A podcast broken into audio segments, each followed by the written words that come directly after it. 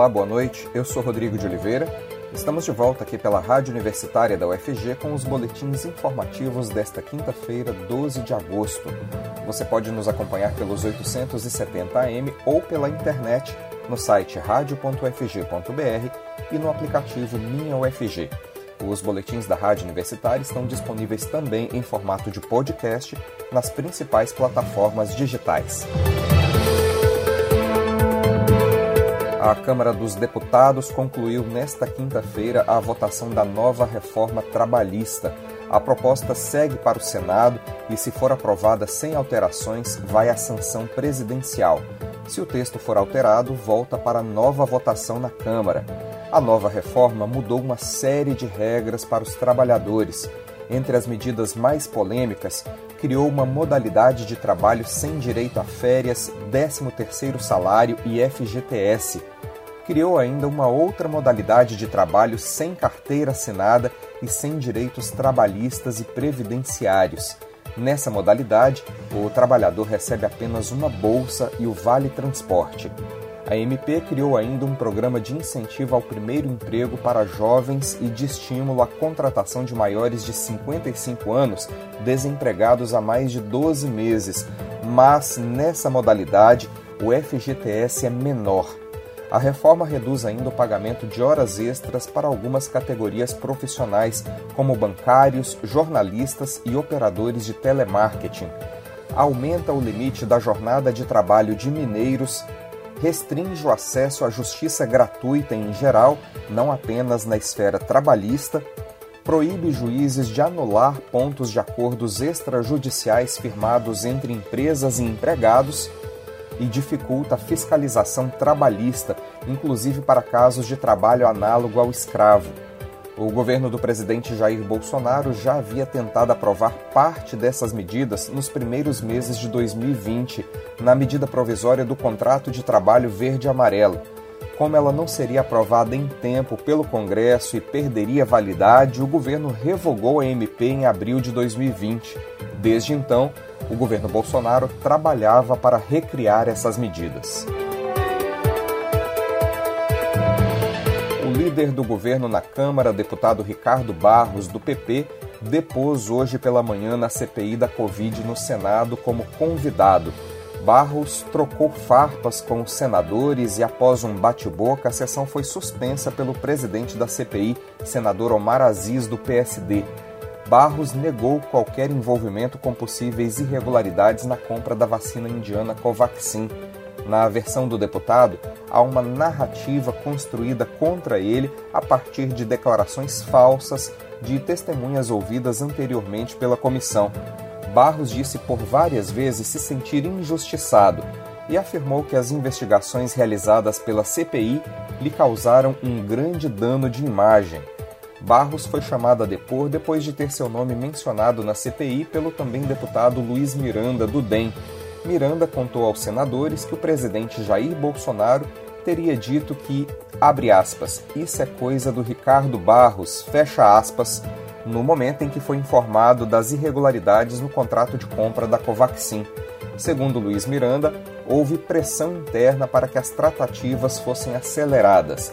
Caso fosse concluído o contrato de aquisição da Covaxin, intermediado pela Precisa Medicamentos, cujo sócio, Francisco Maximiano, possui outras empresas que já prestaram serviços para o governo em circunstâncias também suspeitas, seria o mais alto de todos envolvendo vacinas contra a Covid.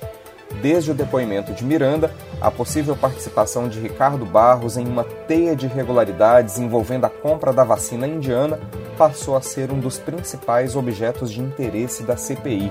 Após a suspensão da sessão, a CPI retomou os trabalhos no meio da tarde. Assim que a sessão foi reiniciada, o senador Alessandro Vieira, do Cidadania, pediu a convocação de Barros e Aziz atendeu ao pedido. Agora, na condição de convocado, o depoente será obrigado a comparecer e fica obrigado também a falar a verdade, sob o risco de cometer crime de falso testemunho. Ministério da Saúde compra máscaras para a linha de frente, mas leva produto inferior. o governo brasileiro comprou 200 milhões de máscaras do tipo tripla camada e distribuiu a profissionais de linha de frente do enfrentamento à Covid. As máscaras chegaram ao Brasil sem que tivessem sido esterilizadas em fábrica. No entendimento do próprio governo, a medida constava como exigência do edital de compra do material. O contrato com o Ministério foi assinado por Fred Rabat, dono da empresa 356 Distribuidora, que se apresenta como representante da Global Base Development no Brasil. Por meio de seus advogados, Rabat informou ter uma visão diferente da apresentada pelo Ministério sobre as exigências de entrega do produto estéreo. As máscaras entregues ao Ministério foram produzidas na China. De acordo com o empresário, Antes de serem entregues ao governo brasileiro no aeroporto chinês, os produtos foram vistoriados por uma prestadora de serviços terceirizada que atestou sua eficiência. Ainda segundo ele, nessa vistoria, a empresa informou ao governo brasileiro que os produtos eram do tipo não estéreo e estavam acondicionados em embalagens não individuais. O Ministério da Saúde preferiu não se manifestar sobre a qualidade do material entregue pelo fabricante chinês a compra faz parte do maior contrato de insumos hospitalares assinado no Brasil no âmbito do combate à pandemia. O valor total do contrato é de 734 milhões de reais, que inclui ainda a entrega de máscaras do tipo KN95. As máscaras do tipo KN95 foram vendidas ao governo brasileiro ao custo unitário de 1 dólar e 65 centavos. O valor é 29% mais caro que o cobrado em uma outra operação feita pela mesma empresa no mesmo mês de abril de 2020, quando as máscaras foram vendidas a 1 dólar e 28 centavos a unidade.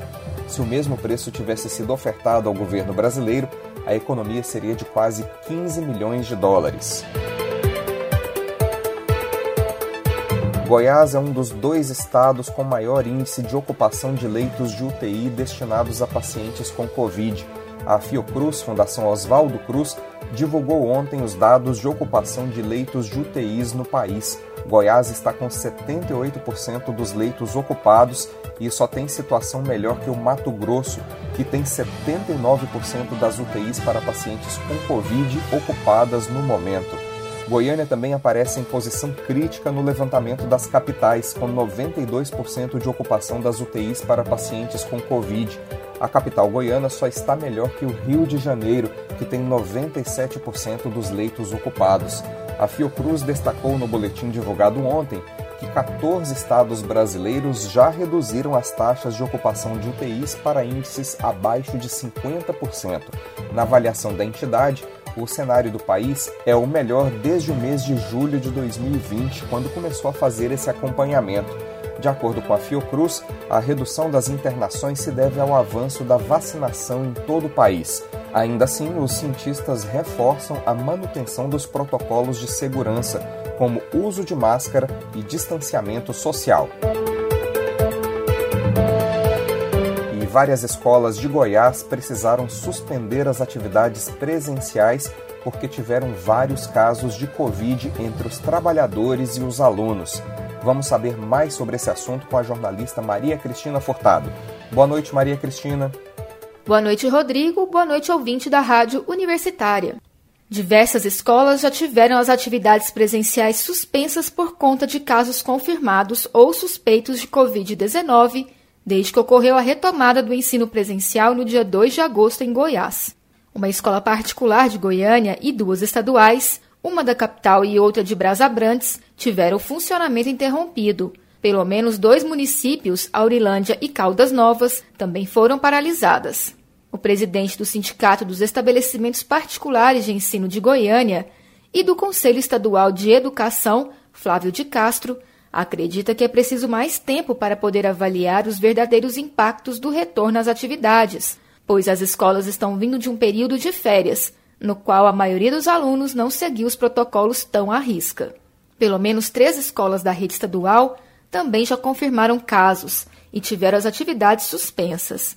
Em Aurilândia, as aulas do Centro de Ensino em período integral Professor Adalberto Sobrinho de Souza foram interrompidas na última quinta-feira. O Colégio Estadual de Brasabrantes e o Colégio Genesco Ferreira Bretas, no Recanto do Bosque, em Goiânia, também suspenderam as aulas presenciais. A superintendente de Gestão Estratégica e Avaliação de Resultados da Secretaria de Estado de Educação de Goiás, Márcia Carvalho, diz que a pasta está fazendo monitoramento dos colégios da rede e tem trabalhado junto com as secretarias de saúde municipais e estadual. Em Caldas Novas, as aulas presenciais de 15 instituições foram suspensas nesta segunda. Em Goiás, de acordo com o protocolo de biossegurança elaborado pela Secretaria de Estado de Saúde, se mais de dois casos são confirmados em uma instituição de ensino, é necessário suspender as aulas da turma por 14 dias, a partir da data do início dos sintomas do último caso confirmado.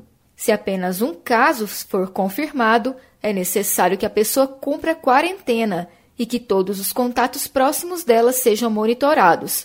Além disso, a vigilância epidemiológica do município precisa ser comunicada e a sanitização dos locais onde a pessoa infectada frequentou precisa ser feita. O Sindicato dos Trabalhadores em Educação de Goiás, o Sintego, afirma que os professores, especialmente os da rede estadual, têm se sentido inseguros durante os primeiros dias de retorno às atividades presenciais. De acordo com a presidente da entidade, Bia de Lima, o Sintego tem recebido muitos relatos de falta de equipamentos de proteção individual, EPIs, e materiais de limpeza nas instituições, e também de professores que tiveram contato com pessoas positivadas que estão tentando fazer o exame contra a Covid-19 e não estão conseguindo. Bia ressalta que o Sintego não é contra o retorno das aulas presenciais, mas exige que ele ocorra com segurança para os professores. A superintendente de gestão estratégica da SEDUC, Márcia Carvalho, diz que todos os EPIs e insumos necessários estão sendo entregues para as escolas. Em relação à testagem, Márcia esclarece que assim que um servidor da educação é considerado um caso suspeito, a própria vigilância epidemiológica do município em questão deve fornecer o teste para ele. É com você, Rodrigo. Centro de Convenções e Eventos da UFG terá testagem ampliada contra a Covid nesta sexta-feira. Amanhã, Goiânia realiza mais um dia de testagem ampliada contra a Covid em três locais de atendimento para pedestres, além de um drive para automóveis. O atendimento para pedestres é feito mediante agendamento que já está aberto no site da Prefeitura. Além do Centro de Convenções e Eventos da UFG, no Campus 2, haverá postos de testagem para pedestres no CEPAL da Vila Abajá e na Praça da Juventude, que fica no Jardim das Aroeiras. Os testes de Covid podem ser feitos ainda sem a necessidade de agendamento no drive instalado na Associação de Moradores da Vila União serão distribuídas 1.500 senhas para o Drive. Outros 3 mil testes estão disponíveis para agendamento nos postos para pedestres. Os exames estão voltados para pessoas acima de 5 anos de idade que não apresentem sintomas de Covid.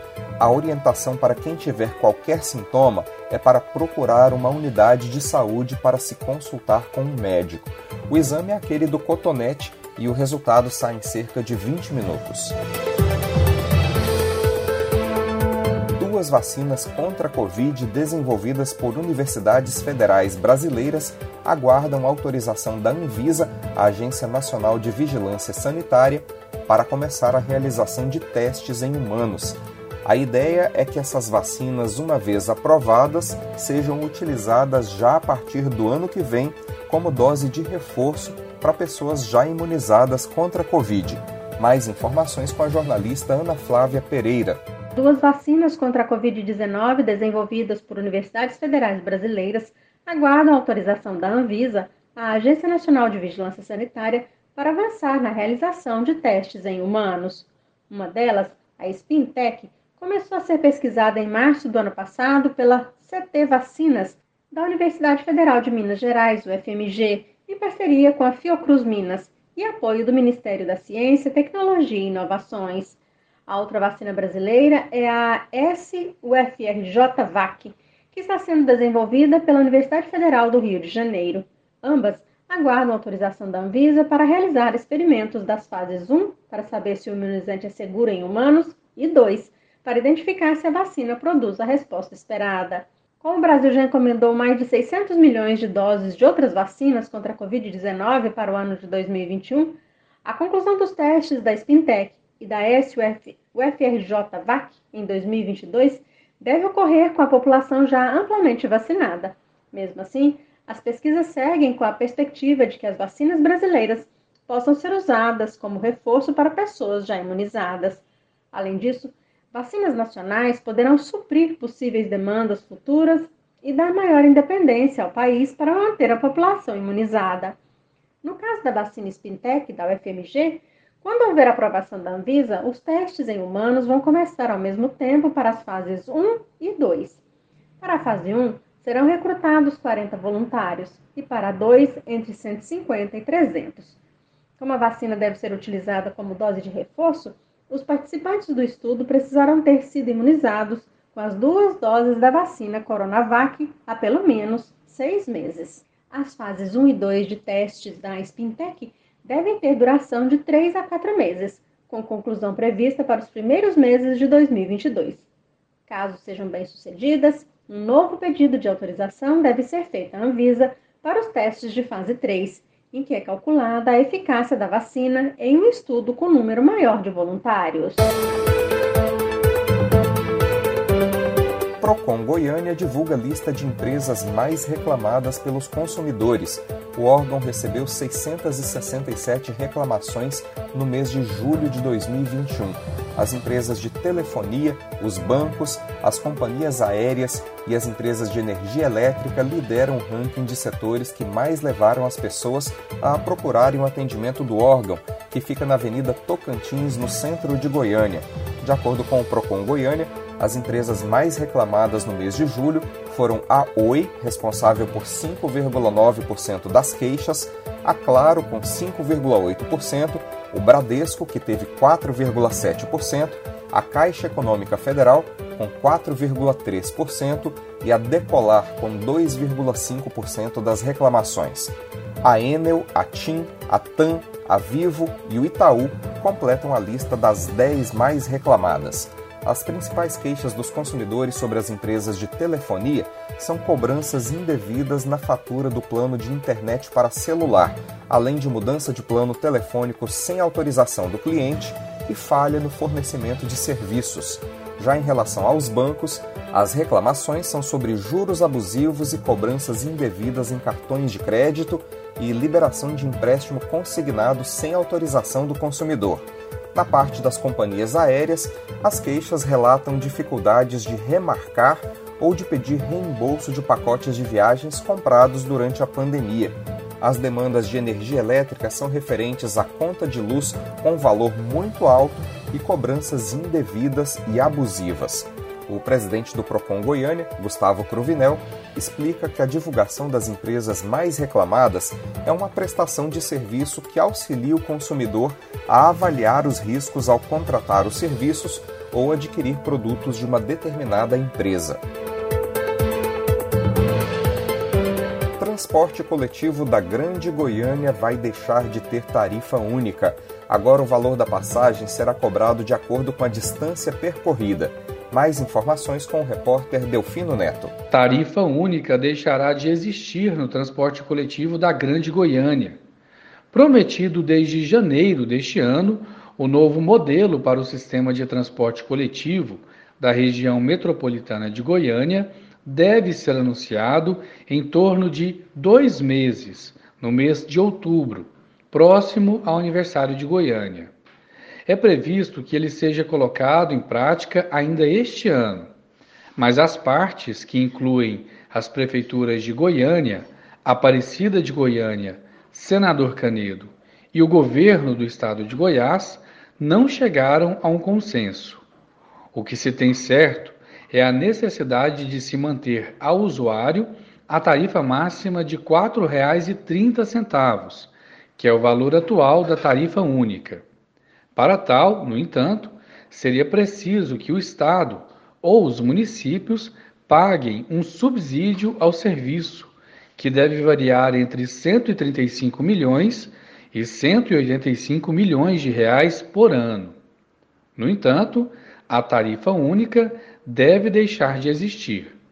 Usuários que andam pequenas distâncias passarão a arcar com valores abaixo de R$ 4,30 A diferença seria dada através da criação de anéis tarifários, ou seja, a partir de um ponto central do sistema, provavelmente a praça cívica, seriam criados círculos a cada distância, em que para chegar até o último anel seria cobrado o valor de R$ 4,30. Esse projeto é o que mais tem ganhado força na discussão sobre o novo modelo.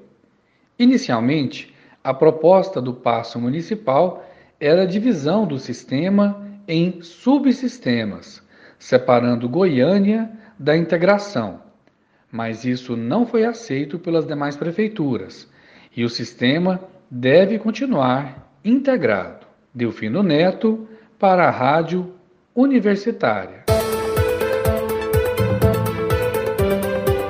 Trabalho desenvolvido pelo setor de psicologia nas UTIs adulto e na ala Covid do Hospital das Clínicas da UFG busca auxiliar na recuperação dos pacientes internados. As ações também são realizadas com os profissionais da saúde que atuam na linha de frente da pandemia de Covid, minimizando o estresse do trabalho. Para conhecer mais sobre essa iniciativa, a jornalista Maria Cristina Furtado conversou com a psicóloga Daiane Alves Pinheiro, que lidera a equipe de psicologia das UTIs Geral Adulto e Covid do Hospital das Clínicas da UFG. Vamos ouvir. Com a pandemia de Covid-19, as rotinas hospitalares ficaram mais intensas entre os trabalhadores da saúde e a necessidade do distanciamento social mudou o contato entre os familiares e pacientes. Diante deste contexto, o Hospital das Clínicas da Universidade Federal de Goiás vem desenvolvendo uma série de ações que visam a humanização do cuidado hospitalar. As iniciativas visam minimizar o sofrimento de pacientes, familiares e equipes de cuidados hospitalares. Assim, o objetivo é estreitar as relações entre a equipe médica e os enfermos, para que a recuperação seja mais rápida e satisfatória. Frente a estas ações realizadas no HC-UFG, está a psicóloga Daiane Alves Pinheiro, que conversa comigo sobre o assunto. Ela é especialista em neuropsicologia e psicologia hospitalar e lidera a equipe de psicologia das UTIs geral adulto e Covid do Hospital das Clínicas da UFG, além de ser preceptora de residência em psicologia na UTI. Olá, Daiane. Obrigada por falar com a Rádio Universitária da UFG. Olá, cumprimento todos os ouvintes da Rádio Universitária. Os desafios para os profissionais da saúde têm sido inúmeros no enfrentamento da pandemia de Covid-19. Como tem sido essa realidade na prática? Em relação aos desafios para os profissionais de saúde com a pandemia de Covid-19, nós temos tido inúmeros desafios enquanto profissionais de saúde. Podemos mencionar, por exemplo, desgaste físico e emocional, a necessidade de fazer o trabalho em menor tempo possível nos casos de intercorrências e agravamento do paciente, a ansiedade por querer salvar o paciente a qualquer custo o sentimento de impotência diante dos óbitos, a angústia, em alguns casos de paciente, em que o profissional acaba se identificando com a história de vida, né? Ou algo que faz lembrar de sua própria vida. A ansiedade coletiva também, pelo momento atual de pandemia, e que fica ainda mais acentuada para os profissionais de saúde. Como a psicologia pode auxiliar no contexto geral de um hospital? A psicologia hospitalar tem como base a atuação na tríade paciente, família e equipe para mediar, facilitar e apoiar a comunicação entre todos esses atores. O psicólogo, nesse campo de atuação, pode focar seu trabalho no setor que ficar lotado, desde o pronto-socorro até mesmo nas clínicas de especialidades médicas e UTIs, por exemplo. Cada cenário deste implica na necessidade do psicólogo saber o funcionamento, as rotinas e a forma como ocorrem as relações de trabalho do setor e que vão implicar diretamente nos pacientes e seus familiares, bem como na prática profissional desses locais. Quais as iniciativas têm sido feitas junto aos pacientes e familiares? Temos como iniciativa nas UTIs o projeto Prontuário Afetivo. Ele já é realizado, por exemplo, em diversos hospitais. É, e no HC coletamos informações da biografia do paciente e colocamos na plaquinha, que é esse prontuário afetivo. Geralmente são dados sobre a forma como o paciente gosta de ser chamado, onde mora, com quem, do que gosta, e uma mensagem positiva que a família quer expressar para o paciente. Esse prontuário afetivo é colocado junto ao leito e a equipe é orientada a falar os dados da placa para o paciente, principalmente paciente inconsciente. Dependendo do nível de sedação ou do coma, é sabido, por exemplo, que isso serve como estimulação cognitiva e afetiva para o paciente. Outro projeto é a música na UTI. Mensalmente, voluntários do, do, nosso próprio hospital ou voluntários externos tocam nas UTIs e na enfermaria Covid. Então, os pacientes muitas vezes pedem música, tentam dançar ao som da música, mesmo com as suas limitações. E sempre que o paciente também recebe alta da UTI Covid, a equipe forma um corredor com balões e a psicologia entrega o certificado Eu Venci a Covid-19. E é um momento único, né? Assim, representa a unificação de todos os envolvidos, paciente, família, equipe, sendo um momento muito emocionante para todos. E quais as ações ajudam os profissionais que atuam na linha de frente? Diante do esgotamento emocional, surgiu o projeto Acolhe Cuidador. Semanalmente, a psicologia das unidades de terapia intensiva do HC promove rodas de conversa para ensinar técnicas de relaxamento e discutir diferentes temas, como, por exemplo, trabalho em equipe, esgotamento emocional, o poder da gratidão. Nós temos tido uma boa adesão e depoimentos positivos por parte dos colaboradores. Como o acolhimento e a humanização da UTI adulto pode auxiliar no processo de recuperação do paciente? Todos esses projetos de acolhimento e de humanização que nós promovemos enquanto serviço de psicologia nas UTIs aqui do Hospital das Clínicas, pode sim auxiliar no processo de recuperação à medida em que, de fato, auxilia no alívio do estresse, torna o ambiente da UTI menos ansiogênico. E essas medidas auxiliam para evitar, por exemplo, quadros de depressão, ansiedade, confusão, que pode inclusive é, se intensificar e se enquadrar num tipo de síndrome que nós chamamos de delírio, que é muito típico em UTI. Essas medidas podem ajudar também a prevenir potenciais traumas futuros, o que chamamos de síndrome pós-terapia intensiva, e que realmente assim é muito comum de acontecer em pacientes né, que ficaram certo tempo internados em uma unidade de terapia intensiva. Eu conversei com a psicóloga Daiane Alves Pinheiro, que é especialista em neuropsicologia e psicologia hospitalar e lidera a equipe de psicologia das UTIs geral adulto e Covid do Hospital das Clínicas da UFG. Ela conta como a psicologia tem ajudado nesse processo hospitalar diante da pandemia de Covid-19. Campus da UFG da cidade de Goiás realiza um seminário sobre o centenário de Paulo Freire. Nós temos mais informações com a repórter estagiária Ronilma Pinheiro. Com o intuito de comemorar o centenário de Paulo Freire, filósofo que teve uma importante contribuição para a educação brasileira, o campus Goiás da UFG, juntamente com outras unidades de ensino superior e a prefeitura da cidade de Goiás, vão realizar um seminário com o título de Centenário de Paulo Freire, Educação e Direitos Humanos. O projeto vai ser realizado do dia 16 ao dia 20 de agosto e transmitido pela plataforma do YouTube UFG Oficial, dentre outras plataformas disponíveis. O evento tem o intuito de trazer reflexões necessárias sobre o modo de pensar de Paulo Freire, bem como momentos de trocas de saberes entre participantes. Paulo Freire foi um educador e filósofo brasileiro ele é considerado um dos pensadores mais notáveis na história da pedagogia mundial e também é o patrono da educação brasileira. Rônima Pinheiro, para a Rádio Universitária. Nós teremos mais notícias amanhã cedinho no boletim das 10 horas da manhã. Continue acompanhando nossa programação pelos 870 AM e pela internet no site radio.ufg.br e no aplicativo Minha UFG. Nós também estamos nas redes sociais. Curta nossa página no Instagram e no Facebook. Enquanto todo mundo não for vacinado, tente ficar em casa e, se precisar sair, use máscara. É para proteger a você mesmo e a quem você ama. Não perca o foco no combate ao coronavírus. Rodrigo de Oliveira para a Rádio Universitária.